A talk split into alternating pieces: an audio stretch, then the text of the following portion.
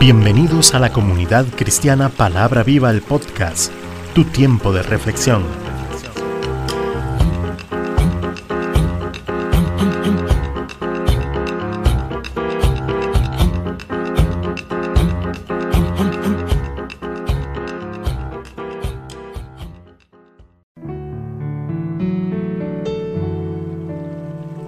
Hoy con Cecilia Alpizar.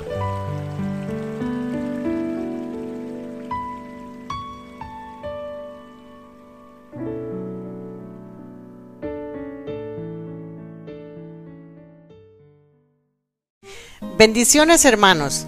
Estamos nuevamente con ustedes en nuestra meditación semanal del devocional Tiempo con Dios es vida viva.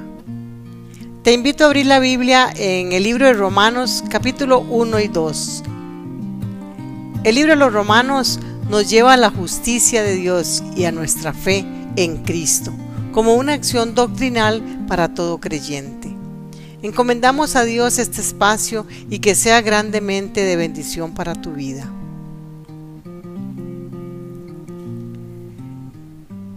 Esta carta es una carta a los cristianos de la iglesia en Roma, a quienes Pablo todavía no había podido visitar. Fue escrita por Pablo, que había sido un fariseo y un líder judío, que había sido muy instruido y sabía mucho, pero mucho de la Biblia, pero que odiaba a los seguidores de Jesús y los perseguía hasta la muerte. Un día Pablo tuvo un encuentro personal con Jesús y el Salvador cambió su corazón para siempre. De ahí en adelante, Pablo le habló a todos los creyentes y a todas las personas que pudo acerca de Jesús, su Señor.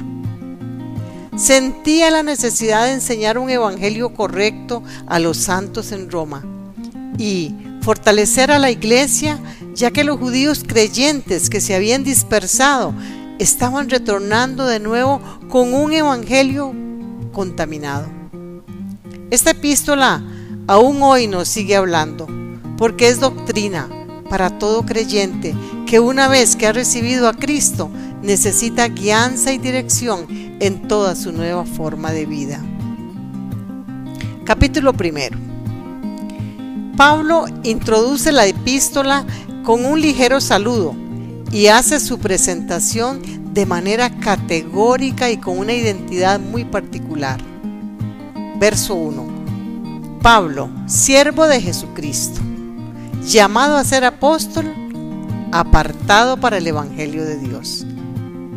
Para que alguien se declare siervo, tiene que haber reconocido primeramente que tiene un Señor al cual debe su vida. Su llamado es divino, o sea, viene de, lo alto, viene de Dios, y no por hombres, a ser apóstol y apartado para anunciar el Evangelio, que son las buenas nuevas de salvación en Cristo. En los versos 3 y 4 nos presenta a Jesucristo, que es el núcleo del Evangelio, con su humanidad venía que descendía del linaje de David y con su divinidad según el espíritu de santidad por su resurrección de entre los muertos. Pablo recibió la gracia y el apostolado por medio de Cristo para conducir a la obediencia de la fe a, a las naciones y a los que están en Roma escogido para anunciar a Cristo entre los gentiles, a griegos y no griegos, a sabios y a no sabios. Se, confiesa deudor del Evangelio por cuanto Dios lo llamó al camino de la salvación cuando era perseguidor de Jesús. Nosotros también somos deudores del Evangelio y debemos dar lo mejor de nosotros en la evangelización a tiempo y fuera de tiempo.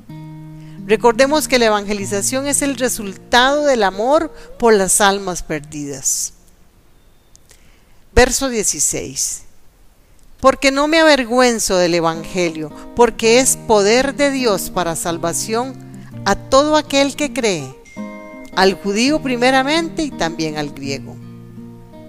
A pesar de las barreras sociales, barreras culturales y religiosas, Pablo nunca dejó de anunciar que Jesucristo, quien resucitó de entre los muertos, era el Salvador esperado y es el camino por el cual Dios nos hace justos por la fe.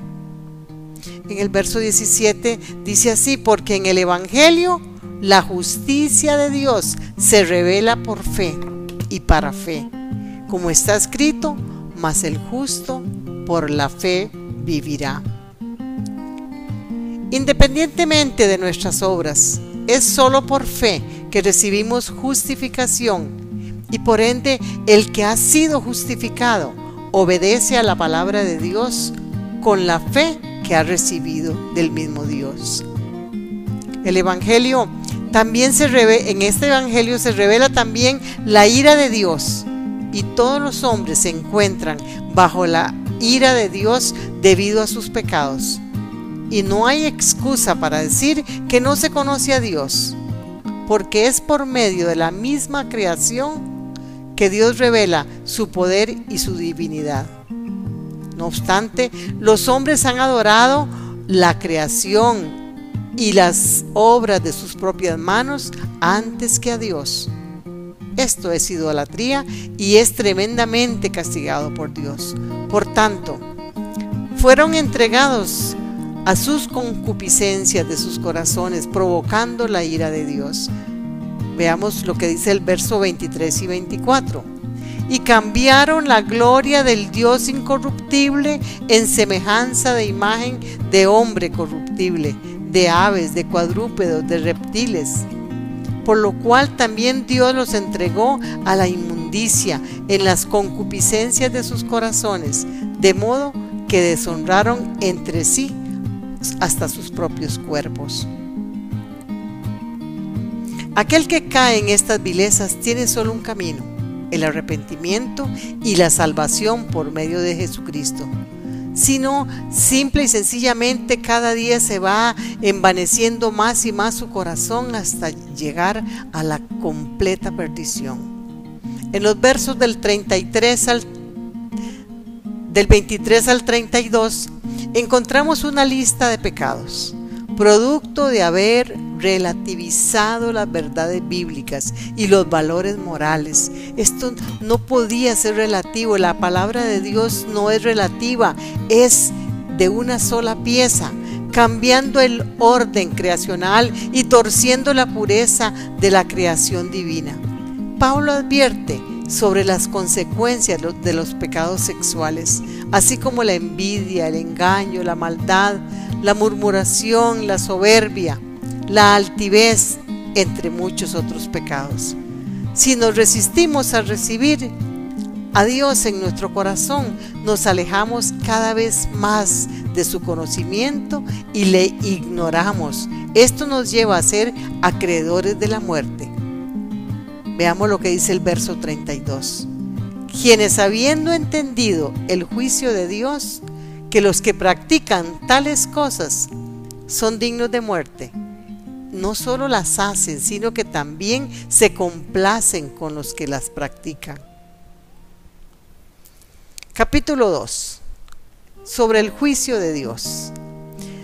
En los versos del 1 al 5 encontramos un mensaje acerca del juicio de Dios para aquellos que juzgan, porque serán duramente juzgados por Dios, porque Pablo sabía que los judíos se jactaban de tener la ley y la utilizaban para criticar y condenar a los gentiles, y ellos mismos incumplían los parámetros divinos. Debemos encomendar a Dios todo juicio, porque solo Dios tiene un juicio justo y luchemos por ser hacedores de la palabra y no tan solo oidores, cumpliéndola primeramente en nosotros. Versos 5 y 6. Pero por tu dureza y por tu corazón no arrepentido, atesoras para ti mismo ira para el día de la ira y de la revelación del justo juicio de Dios, el cual pagará a cada uno conforme a sus obras. Esto es duro, hermanos. Hay que abrir mucho los ojos y pedirle al Espíritu Santo que nos dé entendimiento de su palabra para dejar atrás las cosas que sabemos que no le agradan a Dios y para afirmarnos día con día en las cosas que le agradan a Él. Dios pagará conforme a las obras de cada uno, pues es un Dios justo. Dará honra y gloria a los que han perseverado en hacer el bien e ira y enojo para los que han sido contenciosos y no han obedecido a la verdad dice el verso 10 y 11. Pero gloria y honra y paz. Aquí el versículo lo completa precioso. Gloria, honra y paz para quién? Para todo el que hace lo, bueno.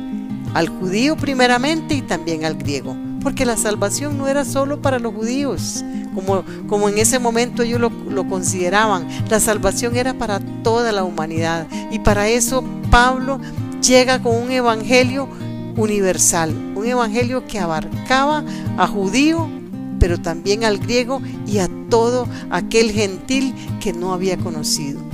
Porque no hay acepción de personas, dice el verso 11, no hay acepción de personas para con Dios. El uso de la palabra juicio tiene dos connotaciones. Puede significar condenar, pero también significa evaluar o distinguir.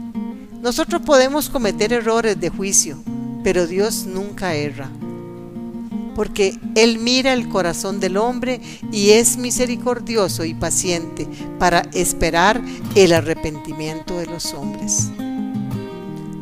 Hay prácticas que según la ley se debían hacer, pero respondían a acciones externas, como lo era la circuncisión y en los versos 28 y 29 se explica de manera real lo que Dios persigue en su palabra. Dice así la palabra, pues no es judío el que lo es exteriormente, ni es la circuncisión la que se hace exteriormente en la carne, sino que es judío el que lo es en lo interior. Y la circuncisión realmente es la del corazón, en espíritu, no en letra, la alabanza del cual no viene de los hombres, sino de Dios. Esta circuncisión que, se habla acá es la circuncisión del corazón, es la señal del nuevo pacto. Cuando servimos a Dios y cumplimos su ley, pero de corazón, no nosotros con nuestras propias eh, acciones, sino con la ayuda del Espíritu Santo para hacerlo realmente permanente en nuestra vida. Concluimos pidiéndole al Señor que Él escudriñe no solo nuestras obras externas, sino también nuestros pensamientos más ocultos. Señor, quita de nosotros toda incredulidad e hipocresía Ilumínanos con tu palabra y que ésta sea grabada en nuestro corazón. Ayúdanos a ser discípulos que no se avergüencen del Evangelio en Cristo Jesús. Y te, doy gracias, querido hermano, por ser parte de este proyecto de, la, de divulgación de la palabra de Dios. Hasta la próxima semana, su amiga y servidora Cecilia Alpizar, Santa María de Ota, San José, Costa Rica. Dios te llene de bendiciones.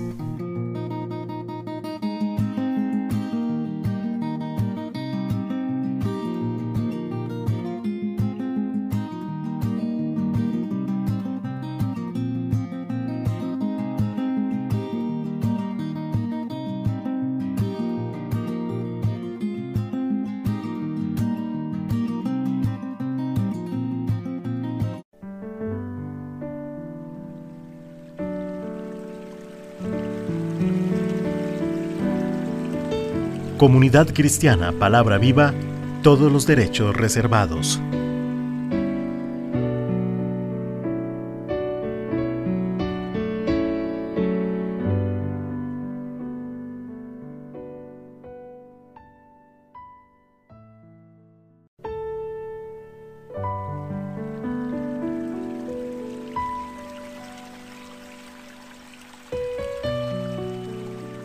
Gracias por escuchar este episodio.